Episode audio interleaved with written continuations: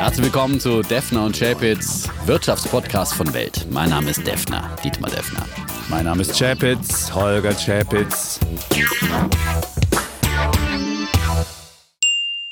Diese Sendung wird Ihnen präsentiert von Liquid, Ihr digitaler Vermögensverwalter. Einsame Spitze urteilt das Wirtschaftsmagazin Kapital und kürt Liquid zum besten Vermögensverwalter in Deutschland. Modernste Technologie und marktführende Konditionen kombiniert mit der Erfahrung von HQ Trust, den Anlageexperten der Familie Harald Quandt. Erfahren Sie mehr auf liquid.de, liqid.de und ermitteln Sie in wenigen Minuten Ihren persönlichen Anlagevorschlag. Episode 76, lieber Defner. Und für dich läuft es so gut. Die Es Märkte hossieren. Die da, da hast du, da hast du keinen Grund zu klagen und niemand muss heute fürchten, dass du einen 18-minütigen Monolog über die Mietenbremse bzw. diese Mietendeckelgesetz Mietendeckel, ja. irgendwas hier hältst. Insofern, äh, ja, die Märkte sprechen für dich. Wunderbar. Ich, ich habe mich auch wieder beruhigt. Wir haben uns heute schon ein bisschen vorher mit Smalltalk warm geredet. Ja. Ja. Muss ich mich heute nicht auf Betriebstemperatur. Ich habe es mir selber angehört und dachte, nee, es war wirklich ein Ticken zu laut und äh, ein bisschen zu lang und zu laut und zu, äh, ja, zu leidenschaftlich. Aber Ja. irgendwie, da ist der Gaul mit mir durchgegangen. Da habe ich rot, gesehen sozusagen. Ja. Sozialismus rot. Und ähm, naja, das war beim letzten Mal. Also Mietendeckel, die Position ist klar, brauchen wir nicht mehr wiederholen. So ist es. Und diesmal wollen wir auch wie in guter alter Tradition nämlich zwei Themen diskutieren. Deswegen soll es am Anfang auch nicht so lang gehen. Aber man muss sagen, deine Wetten, hm, da- mit denen sieht es derzeit sehr gut aus. Der DAX an der 13.000. Wir haben seit Jahresanfang 22,6 Prozent zugelegt. Ja, die Wall Street auf Rekord und so weiter. Es läuft, so es läuft. Aber du weißt ja immer kurz, bevor die Rallye kippt, gibt es nochmal so einen letzten großen Anstieg und den Ja, ja. würde ich sehen. So in der Halloween-Woche noch einmal, wow, Trick or Treat. Aber du weißt ja, jahreszeitlich sind wir jetzt gerade in der Phase, in der es eigentlich erst nach oben geht. Mhm. Ne? Also der Crash-Monat Oktober ist vorbei. Viele haben sich ja nochmal erinnert an den 24. Oktober 1929. Der Börsencrash, der damals ähm, Black Thursday die, den Wirtschaftsboom der goldenen 20er Mhm. äh, beendete. Ja, und äh, das sind ja immer solche Daten, die dann immer nochmal im kollektiven Gedächtnis sind und weshalb die Anleger sagen, oh, Oktober, oh, da will ich noch nicht im Markt Das, sein. das war genau vor 90 Jahren. Das, Mhm. das Frappierende dieses Jahr war, dass die Tage haargenau die gleichen Tage waren wie damals 1929. Deswegen haben viele gesagt, oh, die Parallelen sind Genau. nicht nur 90 Jahre, sondern sind auch die Tage. Und jetzt werden wir das genauso sehen. Aber der eine Freitag ist schon vorbei, der schwarze Montag ist auch vorbei, schon ohne dass es gekracht hat. Insofern geht's Und insofern, und ich habe ja jetzt immer aus. wieder darauf hingewiesen, bei meinen ganzen Wetten auf die Jahresendrallye, dass eigentlich unheimlich viel äh, Geld im Markt ist, was eben äh, für dieses Angstbarometer auch spricht, was dafür spricht, dass eben äh, sehr viel Vorsicht und Angst und Zurückhaltung da ist. Und äh, dass dieses Geld halt in äh, zinslosen Zeiten auch in, äh, früher oder später auch wieder in den Aktienmarkt strömen muss. Und wenn dann einfach die Herde erstmal rennt, die Bullenherde, dann müssen die anderen auch aufspringen, vor allem zum Jahresende, weil diese ganzen aktiven Fondsmanager natürlich dann in den Markt gezwungen werden, weil sie diese Rallye nicht verpassen dürfen, weil sie nicht am Jahresende da stehen können und sagen, hallo, ich habe aber 20% Cash hier äh, im, im, im Depot und äh, meine Performance ist irgendwie 10% plus, wenn der DAX dann vielleicht äh, 25 oder 30% gemacht hat. Apropos Geld. Es geht natürlich bei dem Geld auch um die Notenbanken. Da tritt ja ein großer Mann diese Woche zurück, Mario Draghi. Darüber werden wir diskutieren Eines heute. unserer Lieblingsthemen müssen Ja. wir natürlich dann nochmal diese Bilanz auch äh, würdigen oder kritisieren, je nachdem, auf genau. die äh, Sichtweise. Und natürlich unser zweites großes, Großes Lieblingsthema Thema, ja. von Anfang an in diesem Podcast. Tesla hat Zahlen geliefert. Die sahen gut aus. Die Aktie ist auch hausiert seitdem. Auch darüber werden wir reden. Und äh, eine Ja. andere Lieblingsaktie äh, von äh, Holger Chapitz, die er entdeckt hat, muss man sagen. Ganz zu einem frühen Zeitpunkt, wer damals eingestiegen ist, äh, Ist immer noch im Plus. immer noch im Plus. Ja. Aber ich habe immer davor gewarnt und habe gesagt, das ist eine Blase, die wird auch platzen. Die Beyond Meat Blase. Da gab es jetzt gestern zum ersten Mal Zahlen, die sahen erstmal gut aus, muss man ja, sagen. Ne? die waren über den Erwartungen, zumindest haben Gewinn auch gemacht. Vor allem Der Gewinn, doppelt zum so ersten. Mal Gewinn. Ja? Ich glaube, letztes, Oder? letztes Quartal gab es auch schon einen kleinen Gewinn. Also sie waren schon so, ist immer die Frage, wie Also man den hier, Gewinn macht. sagt zum ersten Mal einen Gewinn eingefahren. Ja, aber Äh, ist immer die Frage, ob man das nach, ja, nach, nach Sonderabzügen hm, und so weiter. ja, okay, da wird okay. viel rumgefuddelt. Auch Ja. das werden wir bei. Tesla nachher nämlich noch besprechen. Aber Beyond Meat, auf jeden Fall waren die Zahlen gar nicht so schlecht. Aber was man feststellt, die Aktie ist halt so hoch bewertet, dass da halt Sachen eingepreist sind. Da muss, muss das Unternehmen schon wahnsinnig über den Erwartungen liegen. Das war es dann nicht. Also die deswegen- Umsatzprognose Ja. wurde nochmal angehoben und, und alles war über den Erwartungen des Marktes. Aber äh, Äh, es hat eben nicht gereicht. Nachbörslich ist die Aktie äh, um 10% abgeschmiert und vor allem sie ist wieder unter die 100 Dollar gemacht. Unsere Wettgrenze. Das ist ja unsere Wettgrenze. Ich sage, dass sie am Ende des Jahres unter 100 Dollar notieren wird. Und was hat äh, sozusagen die Anleger verstimmt, äh, dass sie sagen, aufgrund der zunehmenden Konkurrenz auf dem Markt der Fleischersatzhersteller, mhm. wer es gesagt? Der Defner hat immer wieder auf diese. Klingt so ein bisschen wie Tesla. Ja. Gut, egal, lies nee, weiter. Ja, ja, doch, die auch die zunehmende Konkurrenz haben die auch. Das ist mein Tesla. So einen veganen Burger Beyond zu entwickeln. Ist, okay, ist, okay, ist dein Tesla. Ja, aber lass uns, dann spät, lass uns später über Tesla Gut. reden. Ja, jetzt sprechen wir erstmal über Beyond Meat. Also, äh, zunehmende Konkurrenz auf dem Markt der Fleischersatzhersteller. Und ich habe immer wieder darauf hingewiesen, die Großen gehen in den Markt, Nestle und Co.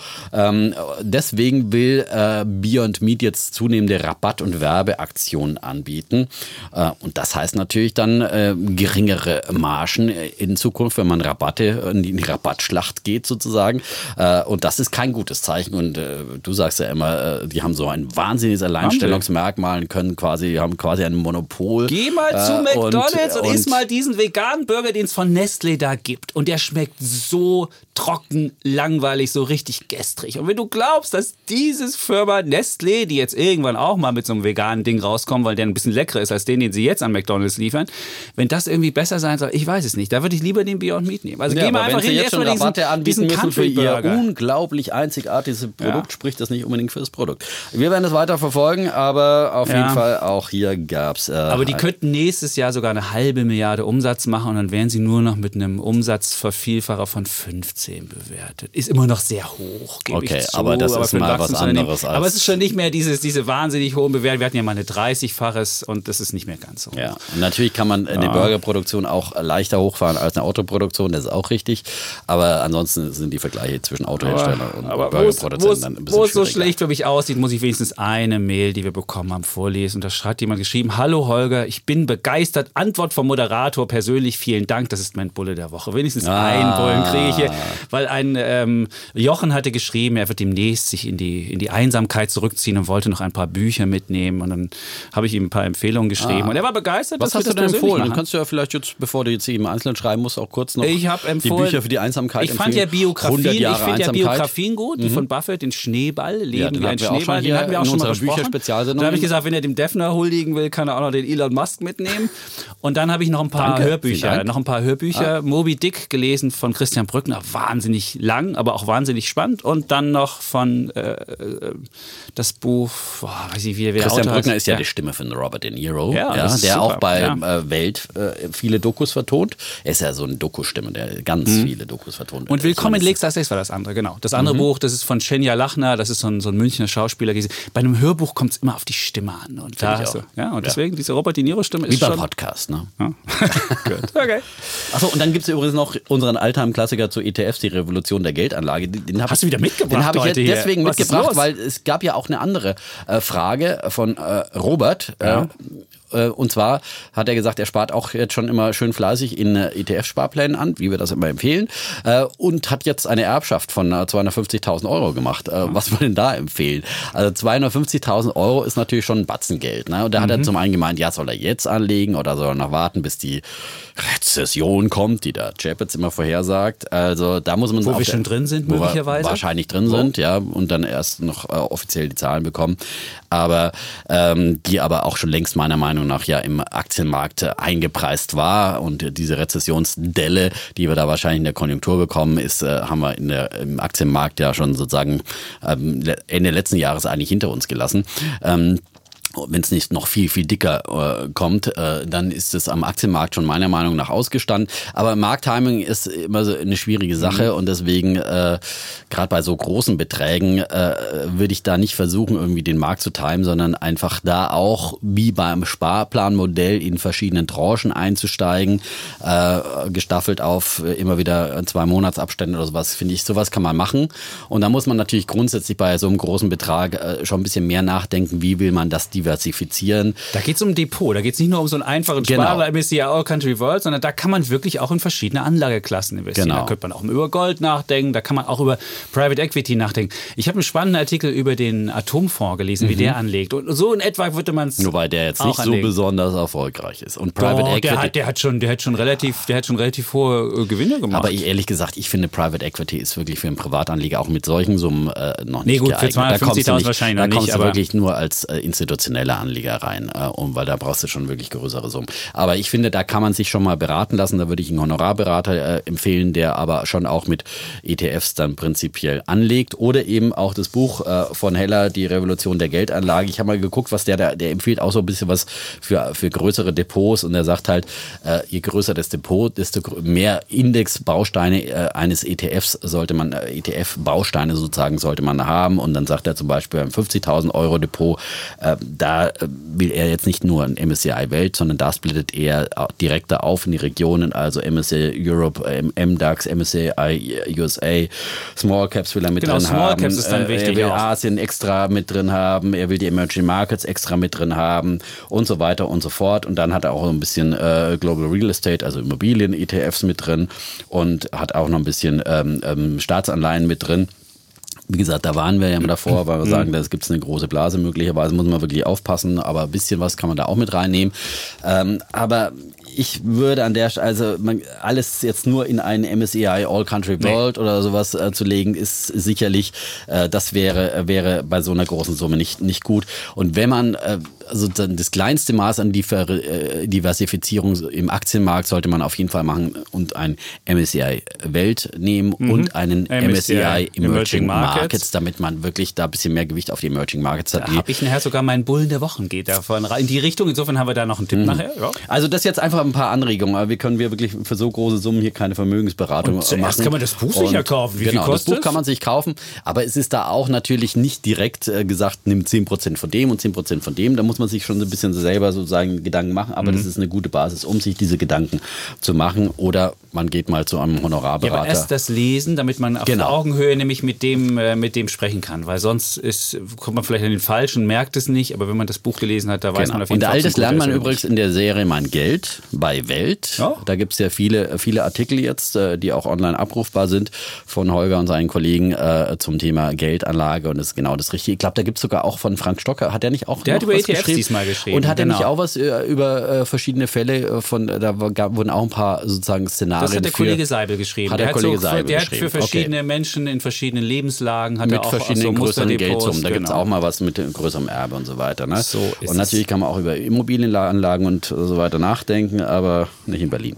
Nee, nee auch, ich weiß nicht, ob die ist- Immobilie als nee. Altersvorsorge jetzt noch mit dieser politischen Unsicherheit noch Mit der taugt. politischen Unsicherheit, mit dem Mietendeckel, der ist ja, wie Mit gesagt, der der, macht Bewertung in an.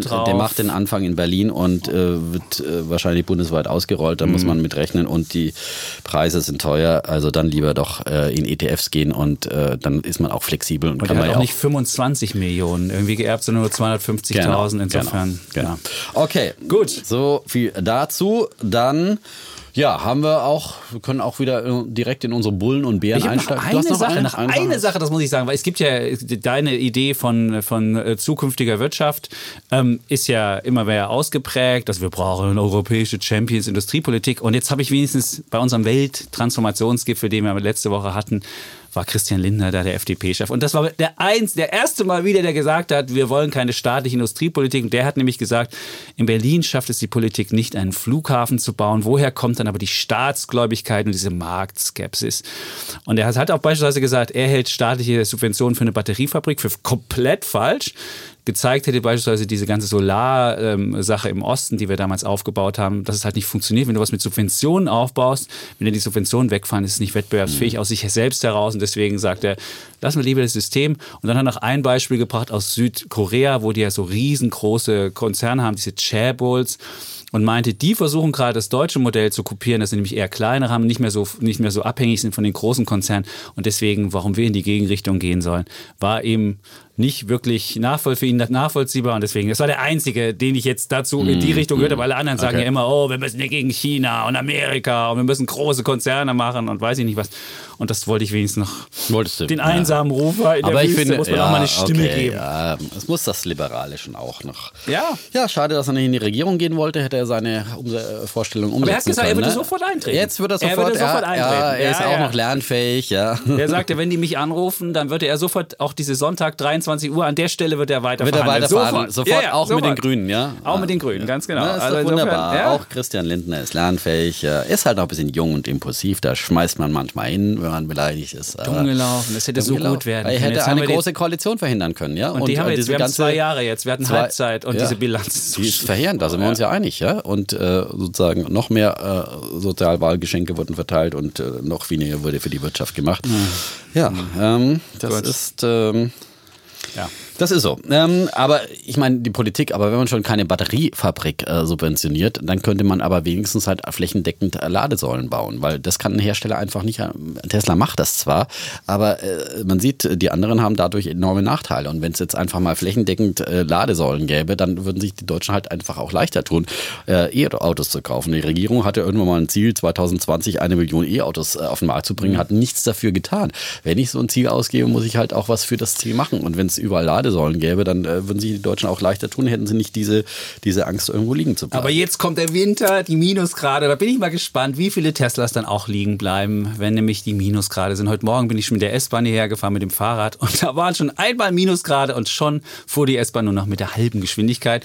Und das ist ja wahrscheinlich bei E-Autos nicht anders, wenn dann irgendwie die Batterie halb leer Ja, du ist. kommst ja auch immer zu so spät weiter. mit deinem Fahrrad, Ja. auch ohne Batterie.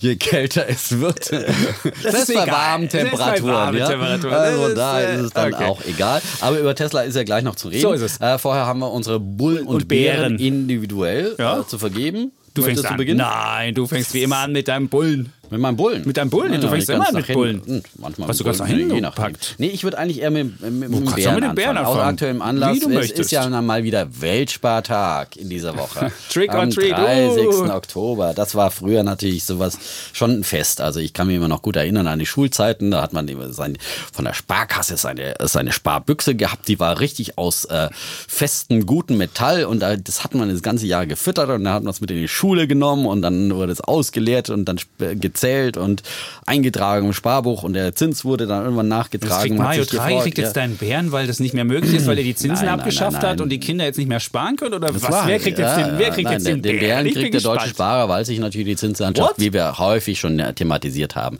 äh, geändert hat und äh, aber der deutsche Sparer eben nicht die Lehren draus zielt und vor allem, weil der deutsche äh, Sparer einfach wirklich auch äh, man muss es leider sagen, doch etwas dumm ist, weil er seine Renditeerwartungen vollkommen falsch einschätzt. Also zum einen sparen die Deutschen, ich meine, sparen an sich ist ja schon mal löblich, aber man kann ja auch richtig und falsch sparen. Also grundsätzlich legen äh, drei von vier Deutschen, äh, also 74 Prozent, regelmäßig Geld zurück und das ist nur etwas weniger als äh, vor einem Jahr mit 76 Prozent. Ähm, aber es gibt einen gewissen Realitätsverlust und ich beziehe mich jetzt auf eine Kantar-Umfrage im Auftrag der Postbank, die zu all diesen Ergebnissen äh, kam, äh, anlässlich eben des Weltspartages. Und ähm, denn die Deutschen legen immer noch ihr Geld hauptsächlich auf Girokonten an, auch wenn es da äh, quasi äh, keine Zinseinnahmen mehr gibt. heißt quasi. Jeder, also Nullzins. Nein, ich meine, irgendwo kriegst du halt noch 0,01 oder sowas, keine Ahnung. Aber ähm, eigentlich kriegst du Nullzinsen und da hast noch die Bankgebühren, die du eh bezahlen musst. Also hast du schon quasi Minuszinsen. Ähm, und ähm, das ist immer noch das beliebteste. Dahinter äh, sind es die Sparanlagen ähm, mit 32 Prozent der Befragten. Und vor allem, jetzt kommt die falsche Renditeerwartung, die sich in dieser Umfrage gezeigt hat. Jeder dritte deutsche Sparer hat keinerlei Vorstellung, wie hoch seine Rendite ist. Und nur jeder vierte Sparer ist sich bewusst, dass er mit seinem Geld keine Gewinne erzielt. Junge Menschen scheinen besonders schlecht aufgeklärt zu sein. Jeder siebte der 16- bis 29-Jährigen, also unsere Zielgruppe, wobei unsere Zielgruppe natürlich ausgenommen ist, ja, die wissen es ja. Und jeder siebte der 30 bis 39 rechnet mit einem Zinsertrag von mehr als 10 Prozent. Und das, obwohl zwei von drei eben dieser Altersgruppe äh, ihr Geld auf Girokonten anlegen und jeder zweite in klassischen Sparkonten. Also, sie rechnen mit 10 Prozent Rendite obwohl sie ihr Geld zu Nullzinsen auf die Bank oh. legen. Und da ist natürlich. Geiler ähm, Realitätsverlust. Halt, das ist ein Realitätsverlust mhm. und dafür gibt es meinen Bären der Woche. Aber es gibt einen kleinen Lichtblick. Ähm, ähm, das Misstrauen der Deutschen äh, gegenüber Aktien und Fonds scheint etwas zu schrumpfen. Laut der Umfrage legen inzwischen 30 Prozent ihr Geld an der Börse an. Im Vergleich zu 2018 sind das fast 10 Prozentpunkte mehr. Vor allem bei den 30 bis 39-Jährigen ist diese Form der Geldanlage beliebt. Heißt es, 41 Prozent von ihnen investieren in Wertpapiere und vielleicht haben wir da mit unserem Podcast auch ein bisschen was dazu beigetragen, ja. dass vor allem in dieser Altersgruppe äh, ETFs und dergleichen beliebter geworden sind, weil wir äh, das hier immer wieder proklamieren und einfach zeigen, wie leicht es geworden ist. Wir hören ja von vielen Reaktionen, dass viele das machen. So, Aber ich muss jetzt mal sagen, mhm. uns sind auch die anderen Zielgruppen sehr lieb. Ältere Menschen. Ja, Meine Mutter hat letztens wieder angerufen, die hört regelmäßig zu. Die ist schon äh, fast 80. Insofern. Absolut, ähm, absolut. Ja, also jetzt ja. nicht nur unsere Zielgruppe. Also wir, so, wir haben alle Leute. Wir haben alle Leute und vielleicht die, die klar, die, die, die Jungen, die schreiben natürlich mehr bei Instagram und sind etwas äh, aktiver und deswegen nehmen wir die vielleicht mehr wahr. Susanne Schöne, äh, neulich ja schon mal erwähnt mit der Apple-Aktie. Ähm, äh, unsere Wettermoderatorin ja. hat, hat mir dann auch noch erzählt, sie war neulich, die moderiert viele Veranstaltungen Land auf Land ab, äh, war auf einer Landwirtschaftsmesse, glaube ich, ja, ja, hat sie moderiert und dann wurde es von ihm angesprochen. Gesagt, Frau Schöne, Sie sind doch bei Welt gewesen. Kennen Sie eigentlich auch Defner und Schäpitz? Ja, ja super. Da waren ja. wir die Stars, ja, und hat gesagt, ja, über 50 war der Mensch, äh, der Mann und hat hört regelmäßig unseren Podcast und war ganz erfreut, dass die Frau Schöne uns kannte und oh, Geschichten aus der schöne, Wetterredaktion eine schöne Geschichte, die mal konnte, kürzer als fünf Minuten dauert. Gegenüber weil letzte Woche war die schöne Geschichte fünf Minuten. Ja, weil ich ja mal unterbrochen wurde. Ja, ja, ja. ja. so gut. Also heute sind wir etwas knapper. Okay, dann komme ich zu meinem äh, Bären der Woche. Das äh, den bekommt. Also gab es schon mal so einen ähnlichen Bären. Äh, mein Bär der Woche geht an Softbank und ihren Chef Masayoshi Sun. Und der hat einen der teuersten Aktionen zur Gesichtswahrung getätigt. Der hat nämlich ähm, WeWork vor der Pleite bewahrt und das war ja eins seiner großen Investments. Und damit übrigens, das muss ich jetzt ganz kurz einfügen. Ja, ja. danke. Darfst du gerne? Eine, eine Wette von Defner erfüllt sozusagen. Das ich habe ja gesagt, ich hatte ja gewettet, wird nicht pleite gehen bis zum Jahresende, weil äh, und ich habe ja auch, äh, das war ja meine Annahme, habe gesagt, also und wenn es dick kommt, dann wird Softbank die retten, weil die haben einfach dazu viel Geld schon investiert bisher. Okay. Ja, aber die haben guten Geld schlecht nachgeworfen. Okay. Das ist das Problem. Also er hat einen, also wirklich, es ist, geht halt wirklich um einen Deal der Gesichtsware und hat 80 Prozent haben sie jetzt von WeWork Aber übernommen. eigentlich heißt der Spruch andersrum übrigens. Schlechtes Geld, Geld, dem Guten hinterherwerfen. Nee, Guten dem Schlechten. Das ist ja doch frisches Geld. Das so, Schlechte ist ja schon drin. Gute. Ah ja, stimmt. Ja, klar. Ja, stimmt. Okay. Man wirft Gutes ja. dem Schlechten Man wirft Gutes dem Schlechten ja, hinterher. Ja, und ähm, jetzt haben sie also 80 Prozent okay. an, an WeWork übernommen. Nicht 100, damit sie nicht direkt die Schulden auch auf die eigene Bilanz bekommen. Und was das, äh, warum, warum er auch den äh, Bären von mir bekommt, ist, sie haben dem ähm, Firmengründer von WeWork, Adam Newman, haben sie 1155, äh, 1000, äh, 1,1 äh, Milliarden Dollar nochmal überwiesen, darunter eine Consultinggebühr von 185 Millionen. Und die haben noch dazu 500 Millionen Kreditlinie ihm gegeben. Und äh, Newman ist ja derjenige gewesen, der einer der größten Kapitalvernichter war. Am Jahresanfang stand ja, hatte ja noch WeWork ungefähr einen Wert. Da hatten ja noch die Emissionsbanken gepitcht, Goldman Sachs, 65 Milliarden. Dann im September war WeWork nur noch 47 Milliarden wert. Und nachdem sie dann an die Börse gehen sollten, wollte die keiner kaufen sie war quasi nichts mehr wert. Und seit Allein seit Juni haben sie 2,5 Milliarden Dollar verbrannt und sie wären im November pleite gewesen. Das war ja meine Wette. Nun ist aber ähm, Softbank eingesprungen, beziehungsweise ihr Chef Masayoshi San und hat sie vor der Pleite gerettet. Auch weil in, in Saudi-Arabien äh, gerade diese ähm, Davos in der Wüste stattfindet, das ist so eine Art große Konferenz, Investorenkonferenz. Und die Saudis waren ja auch groß mit beteiligt an WeWork über diesen Vision Fund, Von den Softbank, Softbank aufgelegt hat. Und die hatten alleine 45 Milliarden in diesen Vision Fund mit reingepackt. Und nun wollte er nicht zu dieser wunderbaren Konferenz fahren und sagen, ach, ich habe eines der größten Investments leider versemmelt, deswegen hat er die gerettet. Und das ist eigentlich nicht das erste Mal, dass er Schiffbruch erleidet. Ähm, der hat ja schon zur Jahr 2000 Wende war ja einer der, war sogar der reichste Mann mal kurz, weil er an Yahoo beteiligt war. Und dann Yahoo Japan vor allem. Genau, Yahoo Japan. Das war eine riesen Erfolgsgeschichte. Ja, und ich hatte die Softbank-Aktie auch lange Zeit in dieser Zeit und die hat echt wirklich auch wahnsinnig performt. Ja, aber habe sie natürlich auch viel zu spät wieder verkauft. Ja, die war nämlich, er war, die Softbank war damals 140 Milliarden wert, er hatte 50 Prozent dran und da war er 70 Milliarden Dollar, war der reichste Mann der Welt und dann hat sie 90 Prozent verloren. Dann wäre er fast pleite gewonnen. Dann hat er aber noch wieder, er hat schon verschiedene Deals gemacht, dann hat er so eine Mobilfunklizenz ähm, gekauft und hat dann sich hingestellt zur japanischen amerikanischen Regulator und hat gesagt, wenn ihr mir die Lizenz nicht gebt, dann verbrenne ich mich jetzt hier vor eurer Hütte. Und dann haben sie ihm die Lizenz gegeben, dann hat er Vodafone Japan gekauft und hatte vorher mal irgendwann Tim, äh, nicht Tim Cook, ähm, den, den Apple-Chef getroffen und hat mit dem dann den, den exklusiven iPhone-Deal gemacht. Und wenn du dann in Japan iPhones haben wolltest, 2007 ging es ja los, dann musstest du das über seinen Mobilfunk machen. Da ist er groß geworden. Dann hat er noch einen Anteil an Alibaba gekauft. Und so war er halt einer der, der äh, galt als der, der, der Geldmacher, der Reichmacher. Deswegen hat er auch diesen Vision Fund aufgemacht mit, mit 100 Milliarden. Alle haben sie ihm Geld gegeben, damit er das Geld mehrt. Aber jetzt sieht man halt am WeWork-Deal, er ist bei Uber beteiligt, dass es halt nicht mehr so gut läuft. Er hat alleine im letzten halben Jahr 5 Milliarden persönlich verloren. Ist nur noch mit 13 Milliarden, ist er nur noch der drittreichste Japaner. War mal der reichste Japaner. Und äh, jetzt hat er halt nochmal das Geld nachgeschossen und man sieht halt, dass er halt wie ein risky man ist. Und deswegen mein Bär der Woche an Softbank und den mhm. Chef Masayoshi San. Ja. Aber nur wenn man solche Risiken eingeht, wird man halt auch groß. Und er hat immer auch viel profitiert von den Risiken und hat eben gute, äh, einen guten Riecher gehabt. Eben Yahoo Japan mhm. zum Beispiel, das war, ich glaube, eines seiner besten Geschäfte. Alibaba, Alibaba auch sehr, sehr gut. Ja, ja. Und äh, ja, und aber zwischendrin gab es auch viele Leichen. Zwischendrin ja. gab es auch viele Leichen. Aber das muss man halt als Venture Capitalist auch äh, sagen hinnehmen, dass man auch immer wieder schlechte Pferde im Stall hat. Und wenn man dann ein paar gute hat, äh, die dann sozusagen das Rennen machen, äh, dann gleicht es die Verluste aus. Man muss halt bloß immer das Ganze in Balance Fund, halten. Sein Vision ja. Fund hat halt fast nur schlecht gemacht. Und in diesem Jahr fällt die große Halloween-Party bei Rework aus. Da hatten sie letztes Jahr so ein, so ein Riesen-Event mit dem Rapper Rick Ross. Ich kannte bisher Rick Ross nicht, aber das muss eine Riesenshow gewesen sein. Mhm.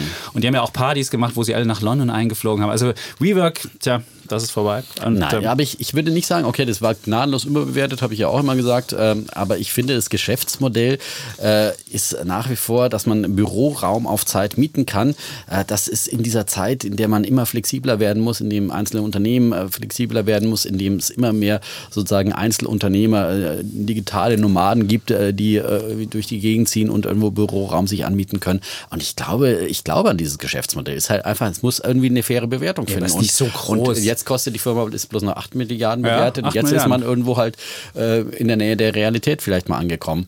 Äh, aber ich glaube, äh, Coworking Spaces, das ist die Zukunft. Und es gibt jetzt mehr auch Co-Living Spaces, also wo man wirklich sozusagen in einer großen WG für Manager lebt. Ja, aber da gibt es viel zu viel Konkurrenz. Das ist, das, das ist nicht so groß. Und ich glaube, was, was WeWork nur, WeWork wird nur funktionieren, wenn sie großen Unternehmen zeigen können, wir können für euch Büroraum günstiger anbieten, als wenn ihr es selbst machen würdet. Ich glaube, dieses kleine Modell, so diese kleinen Nomaden für, den, für jeden Einzelnen, ich glaube, das, das Modell ist weitgehend ausgereizt. Aber wenn du es schaffst zu zeigen, guck mal, liebe, weiß ich nicht, Unternehmen ja. X oder Y, ihr wollt in Berlin euch ansiedeln, wir geben euch Büroraum und wenn ihr es abmieten wollt, geht das relativ schnell und wir machen das für euch für einen viel niedrigeren Preis.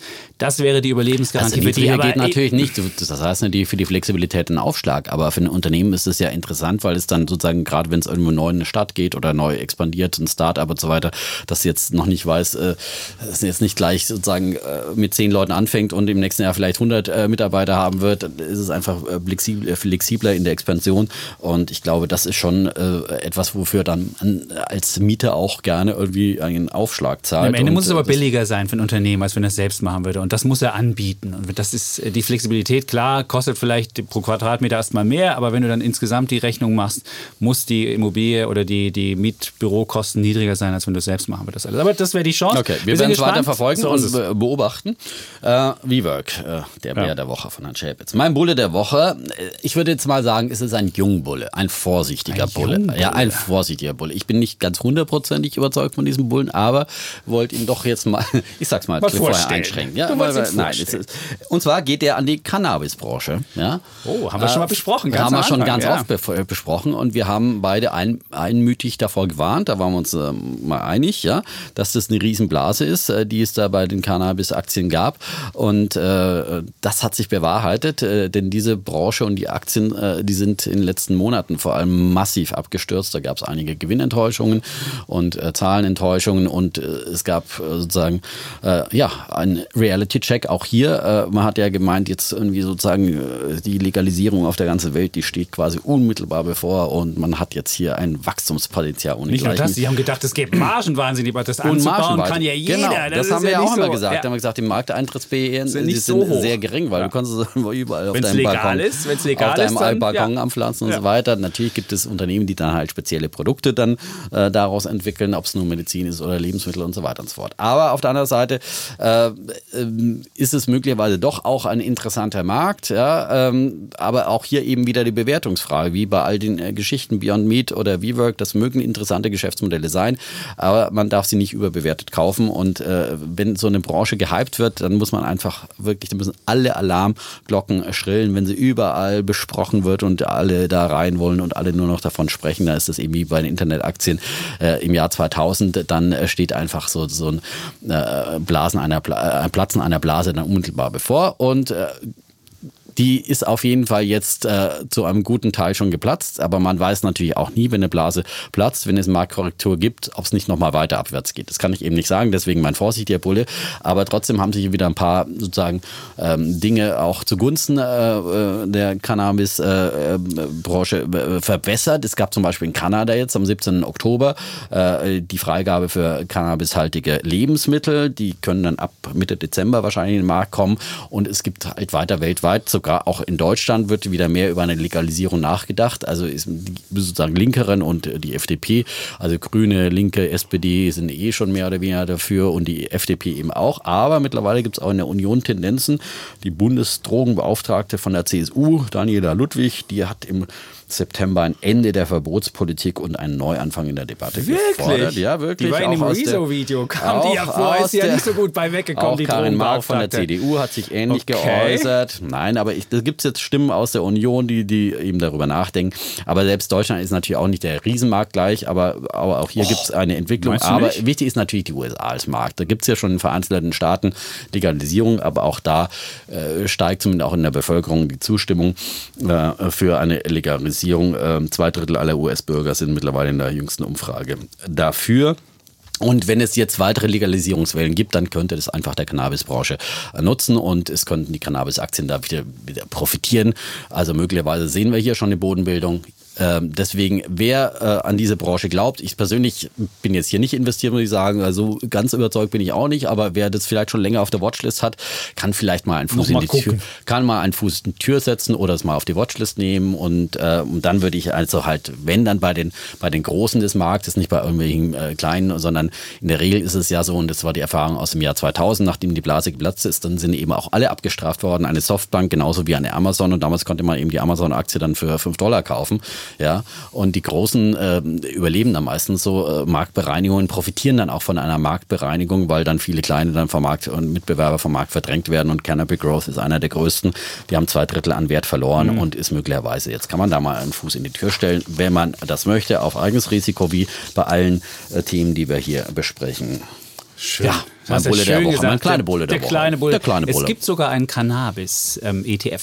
da Ah, ja. sind, die, da sind die, die marktgängigen Titel drin. Das kann man dann natürlich auch machen. Kann man ja. das kaufen. Das sind ja und dann auch die, man- die großen Großgewichte sozusagen. So ist es. Ja. So ist es. Genau. Da Ja. ist man noch diversifiziert, was die Branche anbetrifft. Das stimmt auch, ja. Apropos ETF, da komme ich zu meinem Bullen der Woche. Mhm. Und mein Bullen der Woche geht an Trommelwirbel, Dram, dram, dram, dram, dram. an einen, der damals ETFs groß gemacht hat, nämlich Ah. an Vanguard. Und Ja. warum an Vanguard? Vanguard hat die Gebühren gesenkt und die profitieren davon, dass ihnen ganz viel Geld zufließt. Mit, mittlerweile mit 5,2 Billionen sind sie der zweitgrößte Anlageverwalter und wenn du halt mehr Größe hast, dann kannst du auch diesen großen, diesen Größenvorteil kannst du dann an die Anleger weitergeben, was dann nämlich billiger wird. Und der Unterschied zwischen Vanguard und beispielsweise BlackRock ist, BlackRock ist ja eine Aktiengesellschaft und da können die Gewinne gegebenenfalls auch an die Aktionäre fließen. Und bei Vanguard ist es so, dass die Anleger gleichzeitig auch ähm, diejenigen sind, die ähm, Anteile an Vanguard halten und deswegen äh, wird jeder Vorteil, den es da gibt, auch an die Anleger weitergeben und das jetzt in, in, in Form von ähm, Gebührensenkung. Und jetzt gibt es den Vanguard All World FTSE. Die haben also keine MSCI, World? die haben keine MSCIs, weil das denen zu teuer ist, weil MSCI nimmt relativ hohe Gebühren, deswegen machen die alles mit FTSEs. Der FTSE All World ist ja Man muss vielleicht, weil wir ja das hier äh, sozusagen. Pendant, äh, genau. Genau. Und auch noch sagen, wie der geschrieben wird, weil äh, wenn man den jetzt FTSE. sucht, FTSE, ja, ist es. äh, der wird halt immer FTSE genannt äh, in, in Finanzkreisen, warum auch immer.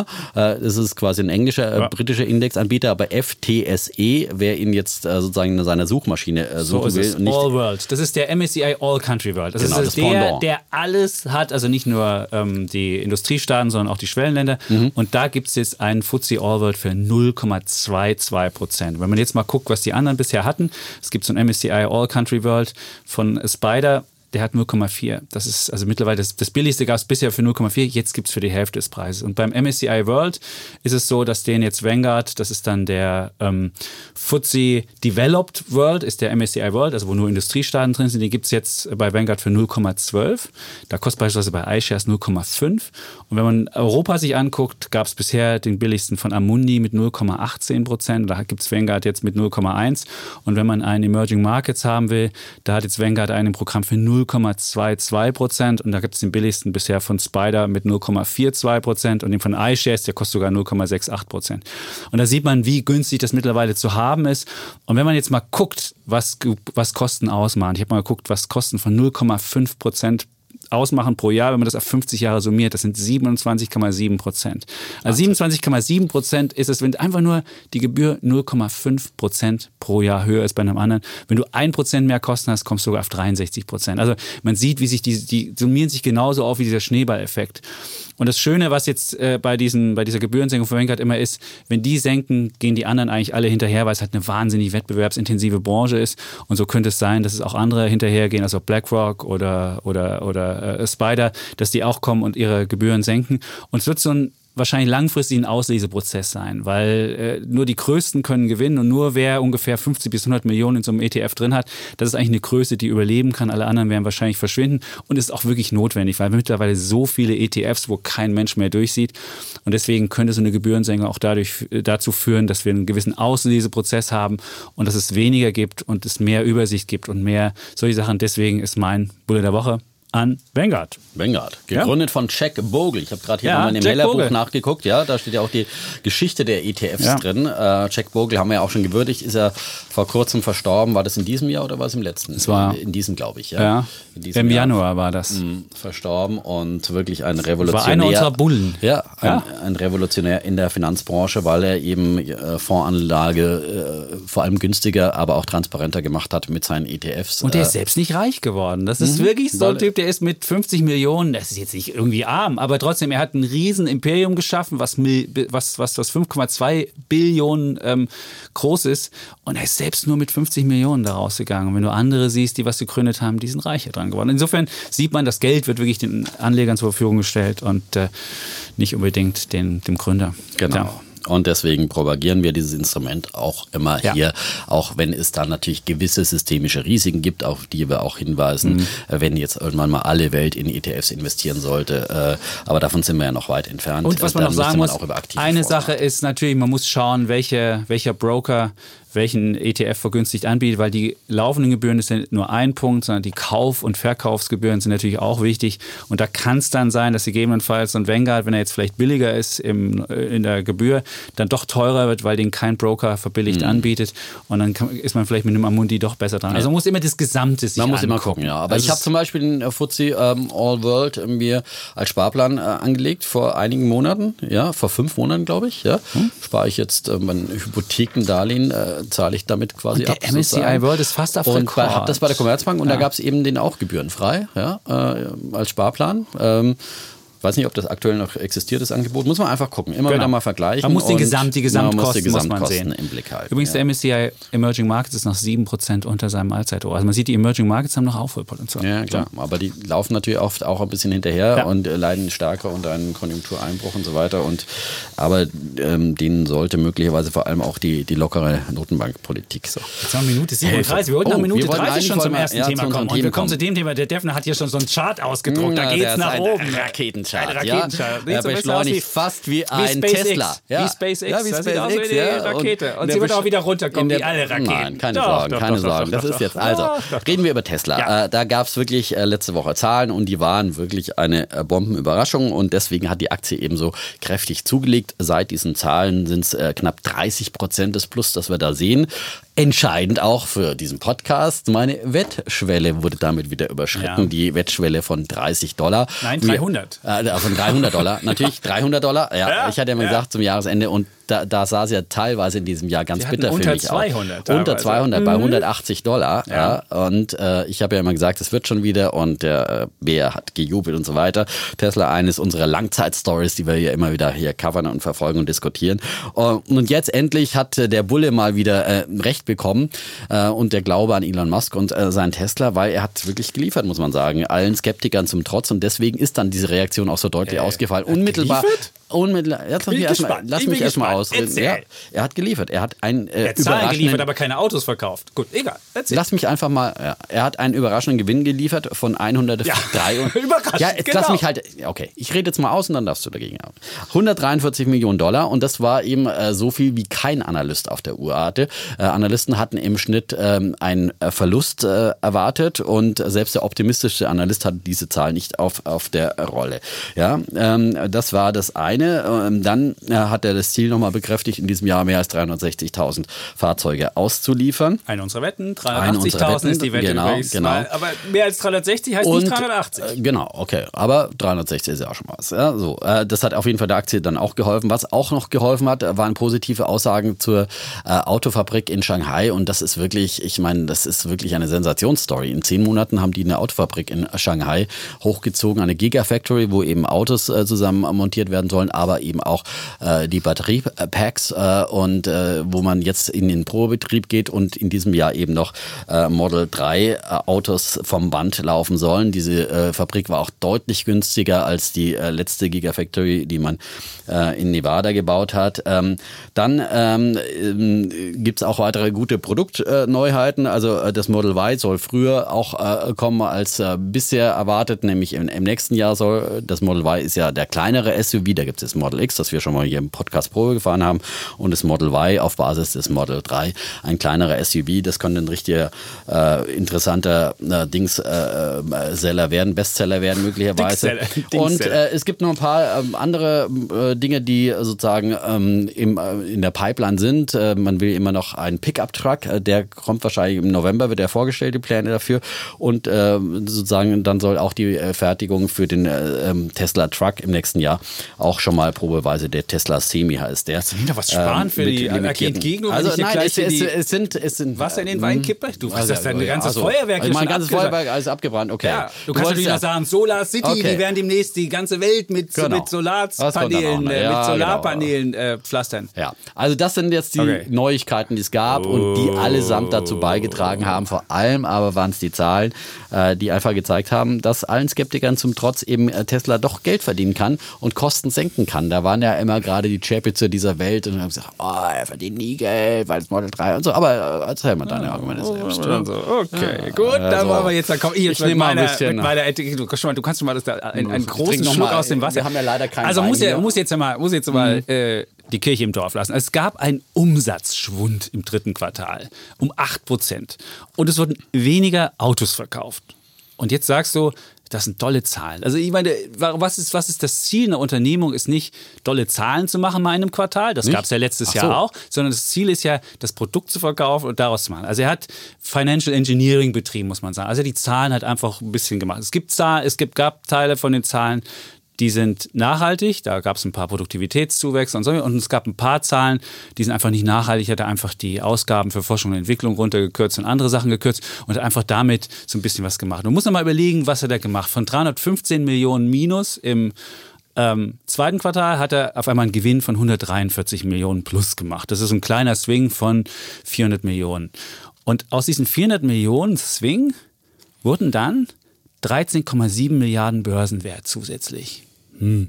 Also ich muss sagen, so ein kleiner Swing. Und wenn du den Swing dir dann anguckst, was ist, was hat da, äh, was ist da hin und her gegangen, da waren halt viele Sachen dabei, die einfach nur, wo du einfach nur ähm, ein paar, ein paar äh, Zahlen geschönt hast, also wo du einfach ein paar Verlustvorträge ins zweite gebucht hast und so weiter. Es wurde halt sehr viel hin und her gebucht. Und der Gewinn ist, äh, der, der, der Zuwachs ist alleine dadurch zustande gekommen, weil halt wahnsinnig viele Shortseller sind. Und Elon Musk ist einer, der Aktienzuwachs. Der, der, der Aktienzuwachs, der ja, Gewinn, der, genau. die 30 Prozent, das ist ja kein, das ist ja nicht, weil die, weil die irgendwie mal ein paar Millionen mehr gemacht haben und die, die, die Zahlen ein bisschen geschönert haben, sondern das ist einfach darum. Elon Musk ist er hasst diese Shortseller. Und wenn du auch guckst, was er gemacht hat, als dann die Aktie nach oben ging, hat er dann so ein Brennsmiley mitten im, am, am Freitag in den Aktienmarkt so ein Brennsmiley gemacht. Und da wusste jeder, das ist der Short Burn of a Century, hat er ja auch schon mal getwittert. Und es geht einfach ihm nur darum, die Leute rauszuschütteln. Und dafür macht er alles. Und wir erinnern uns auch, das dritte Quartal im letzten Jahr war genau so ein Quartal. Jeder hat sich gedacht, hey, wie hat er das gemacht, einen Gewinn? Und er hat genau die gleiche Geschichte. Und das hat er jetzt wiederholt. Und die Frage ist jetzt halt, und die muss man sich halt stellen, ist das eine nachhaltige Geschichte? Und das sind ein paar Sachen, da hast du recht, das ist Produktivitätsverbesserung, da haben sie wirklich günstiger die Sachen gemacht. Aber wenn du die Autoverkäufe dir anguckst, die Autoverkäufe sind einfach nicht gut. Es ist immer noch so, dass das Model 3 Zuwächse hat und das Model S und X, das sind die margenstarken Geschichten. Da hat er einfach vom ähm, im, im, im, zweiten Quartal 17.722 verkauft und jetzt hat er nur 17.400 verkauft. Und äh, diese, diese Modelle, das ist einfach kein. Und insgesamt hat er gerade mal 97.186 verkloppt. Ja, aber das war Rekord. Du hast ja gerade behauptet, er hat weniger Autos verkauft. Das stimmt ja nicht. Er hat ja im dritten Quartal mit 97.000. 1400, 7.000. Ja, aber nur, weil so viele Autos ja, verkauft. Ja, aber das war nur Model 3. Es ja. war Model 3. Aber du musst halt gucken von den anderen. Ja, aber du kannst nicht sagen, er hat weniger Autos verkauft. Äh, ja, von den, von den Model X und S, genau. also von den, von den okay. Margenstarken. Gut, da gebe ich, da muss ich dir den okay. Punkt geben. Aber, aber ansonsten, ansonsten sehe ich halt nicht diese, diese, diese äh, äh, großen Gewinne. Und wenn du dir die Bilanz nochmal anguckst, dann fragst du dich beispielsweise, warum, wie kann es sein, dass sie, dass sie die, die Ausgaben für Forschung und Entwicklung einfach äh, runternehmen von, es waren geplant 557 und haben nur 385. Da siehst du schon, da hast du alleine 170 Millionen dadurch eingespart, weil sie einfach Forschung und Entwicklung weniger ausgegeben haben. Oder du hast, du kannst angucken, die, die, die Serviceausgaben sind einfach, sind einfach die, die Verluste, die durch diese Services sind, haben sie, haben sie runtergebracht. Da fragst du dich, wie kannst du, wie kannst du, wie kannst du das machen? Und äh, es sind nee, halt so Sachen, ja, die okay. du, wo du nicht weißt, wo du nicht weißt, ist das eine nachhaltige Angelegenheit? Und ich glaube noch nicht, wenn du jetzt Klar, wird wahrscheinlich im vierten Quartal, wenn du dir letztes Jahr anguckst, hat er auch im vierten Quartal dann einen Plus gemacht. Aber dann ist die Frage, ob Q1 2020 auch ein Plus ist.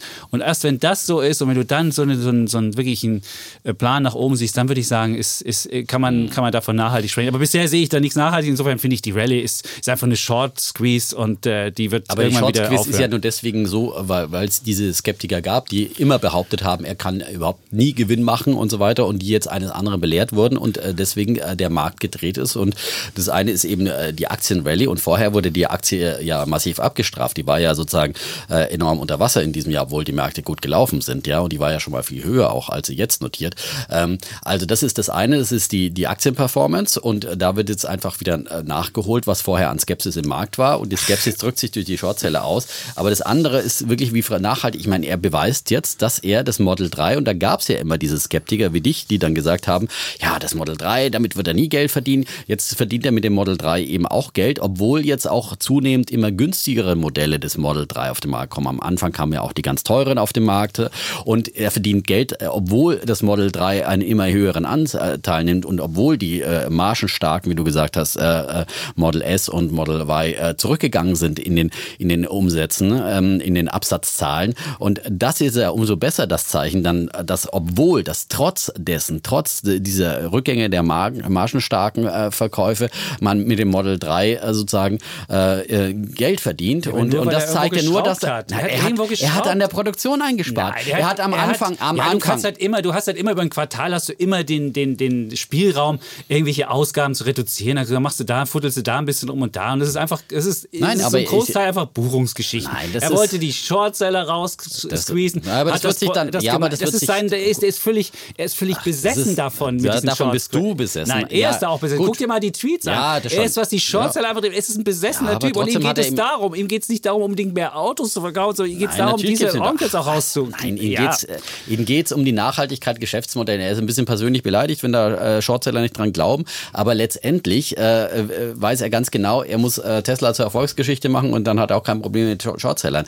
Ähm, und äh, Tesla ist jetzt auf einem Weg nachhaltig in die Gewinnzone und ich glaube, das kann man wirklich aus diesen, da kann es nee, vielleicht das noch mal, kannst du nicht da kann es nochmal ein Minusquartal Nein, kannst du doch nicht sehen, dass die nachhaltig eine meine, Gewinnzone er, sind. Er Das ist wie lächerlich es ist das mittlerweile denn? wirklich die Produktion äh, zu kürzen, äh, die, die Produktion einzusparen, nicht die Produktion zu kürzen, sondern bei der Produktion einzusparen. Am Anfang war ja klar, da haben sie mehr Kosten gehabt, weil sie ja Model 3 Produktion hochgefahren haben. Kostet es, was es wolle. Äh, da gab es die Skeptiker, die gesagt haben, sie werden nie den Einstieg in die Massenfertigung schaffen. Das haben sie jetzt geschafft. Und im zweiten Schritt, das hat natürlich dann Geld gekostet, weil man extra Produktionslinien, weil man extra Schichten und so weiter dazu buchen musste und so weiter und mit unkonventionellen Maßnahmen auch nochmal mit viel menschlichem Einsatz, mit viel menschlicher Arbeit das hochfahren musste. Und Jetzt im zweiten Schritt Service im- im gespart. Jetzt werden die zweiten- Leute irgendwann sauer sein, wenn im Winter sie liegen bleiben, es keinen Service was? gibt. Vergiss Das es, ist ja nicht der. ADAC. Und der Laden ist jetzt mit 53,9 Milliarden Euro der größte amerikanische Autoproduzent. Ist mittlerweile größer als BMW und mittlerweile fast so groß wie Daimler. Und äh, es könnte sogar irgendwann noch VW überholen, die 87 Milliarden wert sind. Und das sind sie beileibe nicht. Die produzieren so wenig. Und es ist, es, ich verstehe. Und das Zweite, was wir angesprochen haben, Solar City ist ja auch so eine Geschichte, wo er auch noch versucht, das als schön zu machen. Sie haben, sie haben das jetzt seit 2015 sind 90 Prozent der, der Sonnenenergie, die sie damit äh, verkauft haben, ist runtergegangen. Also der Megawatt, die sie machen. Also Solar City ist auch ein völliger Loser-Laden, dass man jetzt irgendwie denkt, man könnte das mal wieder hochbringen. Da gibt es Gerichtsverfahren, was die, dass die Solar City damals äh, aus der, von der, vor der Pleite gerettet haben und dass es dann mit seinem Cousin irgendwie Mist gab. Also es ist weiter Fuddelei und ich sage einfach, ist es ein nachhaltiges Gesamtgeschäftsmodell, äh, es das äh, definitiv bald auch nicht. nachhaltig schwarze Zahlen schreiben wird und dann sind noch ganz andere Regionen für die äh, Tesla-Aktie drin. Haben wir eigentlich eine Wette Wir- da drauf Wir haben eigentlich Wir keine haben keine Wette. Wette. Ja. Wollen wir noch eine- weiß also nicht, was ich, ist- wir haben ja eine Wette, wir die können ja die 300 Wette Dollar machen. Wette laufen. Wir können ja fragen, ob es ist jetzt so, dass ähm, Tesla bei 52,9 Milliarden Euro ist und äh, Daimler bei 57 Milliarden. Und könnte man sagen, dass sie am Jahresende die einen höher als die anderen sind? Oder Aber nicht? Daimler holt ja übrigens auch auf. Daimler hat ja auch wieder gute Zahlen geliefert, ja. Also da ist vielleicht Okay. die Talsohle auch schon durchschritten. Gut, was wissen ich würde jetzt der noch Wette? mal, lass uns nochmal den Tesla-Kurs der Einfachheit halt machen. Äh, Du sagst ja, das ist jetzt alles übertrieben, äh, dieser Shortseller-Squeeze. Dann sage ich, die werden äh, höher als heute stehen am Jahresende. Also, Also ich lege nochmal eine Schippe drauf. Okay. Äh, 330 Dollar, ja. Okay, das ist, gut, da haben wir zwei Tesla-Wetten und ich sage bis zum drei. Wir, wir haben ja heute gesagt, wir, am 30. Dezember lösen wir unsere Wetten aus. So ist das es. ist der Wirklich Stichtag. Stichtag. Ja. Gut, dann kommen wir zum So. zweiten Thema. Ähm, Wir haben jetzt ja noch äh, zehn Minuten Zeit. Um Minuten. hier das zweite, das geht um die, um die Draghi-Bilanz, die wir natürlich auch ziehen, weil wenn ein Mann nach acht Jahren geht, über den wir hier so oft gestritten haben, dann muss man auch jetzt Muss noch man mal, ihn schon mal geht, würdigen. Das muss man ihn würdigen, im Positiven wie im Negativen. Oder entwürdigen, wie das Und äh, er hat ja tun nicht würde. Entwürdigen, nein. Das geht ja darum, ich meine, er hat sich ja zum Schluss noch mit einem Bekenntnis verabschiedet. Er hat ja diese, es gibt ja diese EZB-Glocke, mit der jeder EZB-Präsident die Ratssitzung ähm, anfängt. Das sitzt du da, das war diese wunderbare Glocke, die schon Herr Deusenberg, äh, äh, Wim Deusenberg hatte. Und die hat er dann weitergegeben an Herrn Trichet und dann an Herrn ähm, Draghi. Und Draghi hat sie an Lagarde weitergegeben. Und dabei hat er gesagt, weißt du was, ich habe diese Glocke nie benutzt. Und was man daraus sich sehr schön sehen konnte, dass der Draghi von Tradition wenig gehalten hat. Und wenn man eine Sache sagen muss, er ist wahrscheinlich der Präsident, der die EZB am nachhaltigsten verändert hat. Die einen werden sagen, er hat sie so verändert, dass er den Euro gerettet hat. Die anderen werden sagen, er hat äh, die EZB so verändert, dass sie zum Wegbereiter einer Transferunion werden, die äh, dem Geiste des Maastricht-Vertrages äh, entgegensteht. Ja, ich würde ja, Ah, der wichtigste Moment war natürlich der 26. Juli 2012, als er dann diese berühmte Rede gehalten hat, whatever it takes, dass die EZB innerhalb des Mandats bereit ist, alles zu tun, um den Euro zu erhalten. Und glauben Sie mir, es wird genug sein, sagte er noch. Die Finanzmärkte haben das damals sehr gut verstanden und dann gingen die ganzen Aufschläge für italienische Anleihen runter und äh, dann wurde auch der Euro quasi gerettet. Die Frage ist, Pluspunkt für Herrn Draghi. die Frage ist, ob es wirklich so, ob es jetzt wirklich so ist mit, was waren die anderen zwei Pluspunkte? Dass er die Glocke nicht benutzt hat? Gut, da würde ich sagen, Ähm. Nein, nein, es nein, war nein, die Glocke nicht also benutzt. und er hat, äh, ich würde sagen, gut, aber er hat halt, man weiß halt nicht, wenn er es nicht gesagt hätte, ob nicht die Politik letztlich den Euro. Du weißt ja nicht, kontrafaktische Geschichtsschreiben ist immer schwierig. Du weißt nie, was wäre, wer die Politik hätte, die zuguckt, wie der Euro zerfällt und hätte nichts gemacht. Insofern kann man jetzt auch nicht 100% sagen, er hat natürlich einen riesen Anteil daran, aber er weiß nicht, was passiert wäre, wenn er es nicht gemacht hätte. So. Was man aber sicher weiß, dass er, dass er jetzt so eine Art Sicherheitsnetz aufgespannt hat und jeder Staat sicher sein kann, egal was ich mache, meine Zinsen werden schon nicht allzu sehr weglaufen. Und ich würde vermuten, diese Rechts-Links-Populisten-Regierung in Italien war nur möglich, weil es, den, weil es die EZB gab und weil es whatever it takes gab. Es hätte nie, die Finanzmärkte hätten nie diese Koalition, die ja diese scheußliche Politik gemacht haben in Italien, hätten die sie nie. auch schon wieder weg ist. Sie, sie, ist auch wieder weg. Ja. Aber, aber sie hätten die erstmal in the first place. Es wäre nie dazu gekommen. Und du siehst halt, dass du jetzt, jede Regierung kann sich darauf verlassen, ich kann schlechte Politik machen, es gibt die EZB und deswegen äh, äh, kann ich kann ich mir das leisten, auch eine Politik zu machen, die nicht nachhaltig ist, die mit Schulden einhergeht, die ohne Reformen einhergeht und so weiter. Das würde ich ihm anlassen. Also er hat, hat einfach sozusagen den Freifahrtsschein für schlechte Politik gegeben. Er hat Jobs gerettet, ja, 11 Millionen hat er dazugebracht. Das muss er nach Amerika das ist schauen. Ein Pluspunkt, ja? Das ist ein Pluspunkt, ja. aber in Amerika sind wesentlich mehr geschaffen worden. Also insofern weiß ich nicht, ob das jetzt auch ohne sein Zutun passiert wäre. Er hat, würde ich sagen, das Vermögensungleichgewicht in Deutschland extrem erhöht. Also würde mal die, die Vermögensungleichheit ist in seiner, in seiner Ära gestiegen. Es wird ja auch bei den, bei den Laudats, Laudatien? Heißt Laudatien? es Laudatien? Laudatios? Ich weiß es nicht. Auf jeden Fall, oder Laudatio, Laudatio, Laudati, weiß ich nicht. Wurde ja immer gesagt, er wäre der Mensch gewesen und sein Humanismus wäre so groß. Er hätte den kleinen Mann, er hätte den kleinen ja. Mann so gut. Ja, Macron war ja fast so, ich möchte ein Kind von dir, Mario. Das war ja wirklich eine so furchtbare Rede. Also wäre nochmal eine pathetische Rede, eine ja, nichtssagende Rede mit Pathos. Nein, die war Macron war, ja, aber die war, war nicht über, Ich bin ja auch Macron-Anhänger, von daher das wunderbar. Bin ich auch nicht, Rede, aber ja, auf jeden Fall muss man sagen, halt, wenn er ein was war, wenn er ein was nicht war, er hat nicht dem kleinen Mann gegeben. Er hat vielleicht dem kleinen Mann den Job irgendwie gesichert, aber das hätte es wahrscheinlich mit einem normalen Aufschwung auch so gesagt. Aber du siehst halt einfach, was seine Politik gemacht hat. Die Aktienbesitzer waren die großen Gewinner. Wenn du den DAX guckst in der, in der Ära, 200, also 121 Prozent, also mehr als verdoppelt in seiner Ära. Ähm, Immobilien haben sich im Wert 50 Prozent äh, äh, verteuert. Und äh, wenn du halt einfach mal guckst, was der normale Sparer bekommen hat, der ist mit quasi null rausgegangen. Und deswegen ist diese Vermögensungleichheit ist in seiner, ist in seiner Ära gestiegen. Nicht die Einkommensungleichheit. Das ist ein anderes Thema. Man muss immer gucken, Einkommensungleichheit, Vermögensungleichheit. Und insofern würde ich sagen, das ist auch gestiegen. Dann hat er die Banken quasi ruiniert. In der Zeit mit Nullzins und Minuszins äh, haben die europäischen Banken, wenn du den Stocks Banken anguckst, nichts gemacht nichts gemacht. Nur wenn du Dividenden nimmst, dann konntest du gerade mal so äh, 30 Prozent äh, mit, den, mit den europäischen Banken insgesamt machen. Die amerikanischen Banken haben 230 Prozent. Also sie haben sie so mehr als verdreifacht. Und du siehst, ähm, und Ironie der Geschichte ist, in, der seiner, in seiner Ägide hat er ja sogar die Bankenüberwachung bei der EZB angesiedelt, hat die EZB also noch mächtiger gemacht und hat gleichzeitig die Banken geschwächt. Und er war derjenige, der nicht ein einziges Mal die Leitzinsen erhöht hat. Und die erste Maßnahme war gleich eine Zinssenkung. Der Leitzins von 1,5 auf 0 und der Einlagensatz für Zinsen, äh, für Banken von 0,75 auf minus 0,5. Und damit hat er mit diesem Minuszins quasi gegen jede Lehrbuchweisheit verstoßen und hat damit okay. nachhaltig das Geldsystem okay. in Schieflage gebracht. Viele und das letzte, Punkte. Okay, Punkt aber ich, wir haben Euro. nur noch fünf Minuten, ich will okay. dir auch noch was der sagen. Euro, ja? der, hat, er hat auch den Euro gedrückt. Als er ins Amt kam, 1,38 und jetzt Euro der Euro bei 1,10. Er hat den Euro-Kurs. Und es wurde ja immer gesagt, ah, er hat den, den, den, den Kurs des Euro hat er so toll gemacht. Er hat den Euro abgewertet. Und das nicht unbedingt nur zum Vorteil von uns allen. So, jetzt kannst du kommen. Dann fange ich mal hinten an, ähm, bei den, ähm, ähm, bei den äh, Zinsen, die er nie gesenkt hat. Ja? Ähm, nie erhöht hat. Äh, nie, nie erhöht hat. hat. Der, er hat nur gesenkt, ja. Ähm, das liegt aber halt auch mit daran, dass er eine Erblast äh, zu tragen hatte, äh, dass er ins Amt kam und vorher sein Vorgänger schnell nochmal zweimal die Zinsen angehoben hatte. Von einem auf eineinhalb Prozent. Herr Trichet hat das gemacht. Und dass er im Jahr 2011, als sozusagen die Euro-Krise mit Griechenland schon äh, sozusagen ähm, äh, gedämmert hat und vor allem als als die äh, US-Finanzkrise noch nicht ausgestanden war. Und das war zu der Zeit, als die EZB vor allem auch auf Drängen der Deutschen Bundesbank hier schon mal die Zinsen wieder angehoben hat, als die Amerikaner noch eine extrem lockere äh, Nullzinspolitik hatten und, und andere Käufe gemacht haben. Und deswegen sind auch die Amerikaner so viel besser dran mit ihrer Wirtschaft, mit den mehr Jobs, die geschaffen wurden und vor allem mit den Banken, die viel besser dastehen, weil die Amerikaner viel früher diese Politik gemacht haben, für die Draghi verdammt wurde und viel konsequenter. Zinsen? Haben die doch nicht. Nein, Minuszinsen haben sie nicht gemacht. Siehste, aber sie Banken haben alle Minuszinsen werden sie mit ja. Milliarden Ja, sie haben die Banken stranguliert. Sie haben die Banken also gerettet. Banken ist so wirklich, also okay, Minuszinsen, ein, Minuszinsen haben sie nicht gemacht, ja. Minusanlagezinsen, das machen nur die Japaner und die Schweizer, aber auch andere machen das. So.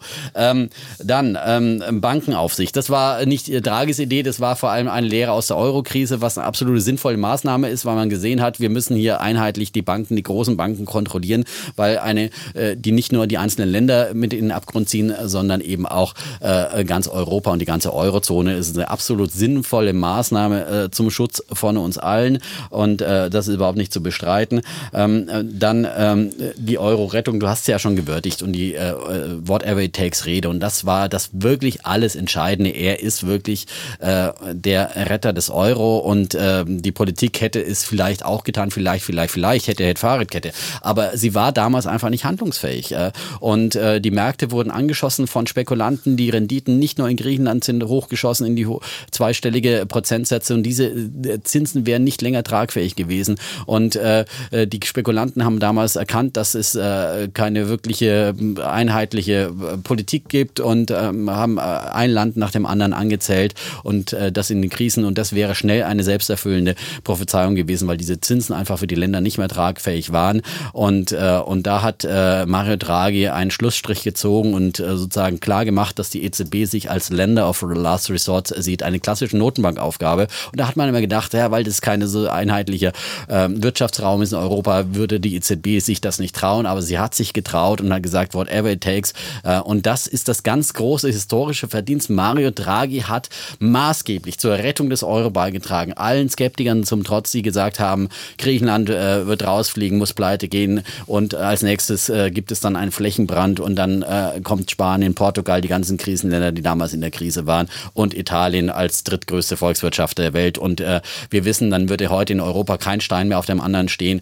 und dann hätten die Leute auch kein Problem mit ihren Sparguthaben, weil sie dann kein Geld hätten, weil es hier Massenarbeitslosigkeit gibt, weil Deutschland und Europa einen Flächenbrand erlebt hätten, äh, der äh, 2008 äh, sagen, äh, in, in, nach der Lehman-Pleite. Bei der einen Sache, bei der einen Sache sagst du, hätte, das wäre alles positiv so, Und all das hat er vermieden und das war äh, das ist sozusagen auch Spekulation. Es ist reine Spekulation. Und in, äh, ein Satz noch, er war immer, und das hat er immer noch mal gesagt, seinem Mandat verpflichtet. Wir haben schon oft darüber diskutiert, äh, ob das das richtige Mandat ist oder nicht. Es wird eine aber weitere Klage geben, die, heute, lautet, die, die gestern eingereicht wurde, ist gegen diese, diese Politik. Ja, es wird weitere aber das Klagen Mandat geben. lautet, äh, Geldwertstabilität zu erhalten. Diese Geldwertstabilität ist von der EZB unter dem Chefvolkswirt Ottmar Ising definiert bei 2%. Aktuell ist die Inflation der Eurozone bei 0,8 Prozent. Und deswegen ist diese lockere Geldpolitik angemessen. Und all äh, die Klagen wurden abgewiesen von der höchstrichterlichen äh, Rechtsprechung in Europa vom EuGH. Wurde immer wieder bestätigt, äh, dass Mario Draghis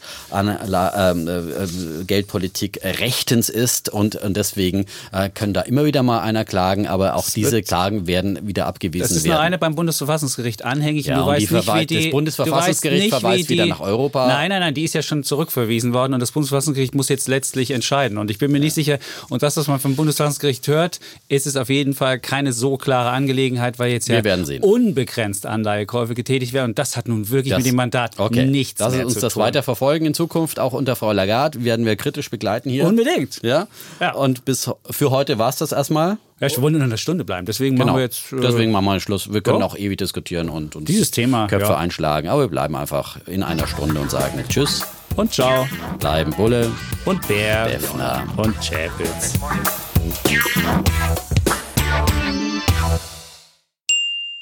Diese Sendung wurde Ihnen präsentiert von Liquid, Ihr digitaler Vermögensverwalter. Einsame Spitze urteilt das Wirtschaftsmagazin Kapital und kürt Liquid zum besten Vermögensverwalter in Deutschland. Modernste Technologie und marktführende Konditionen kombiniert mit der Erfahrung von HQ Trust, den Anlageexperten der Familie Harald Quandt. Erfahren Sie mehr auf liquid.de, liqid.de und ermitteln Sie in wenigen Minuten Ihren persönlichen Anlagevorschlag.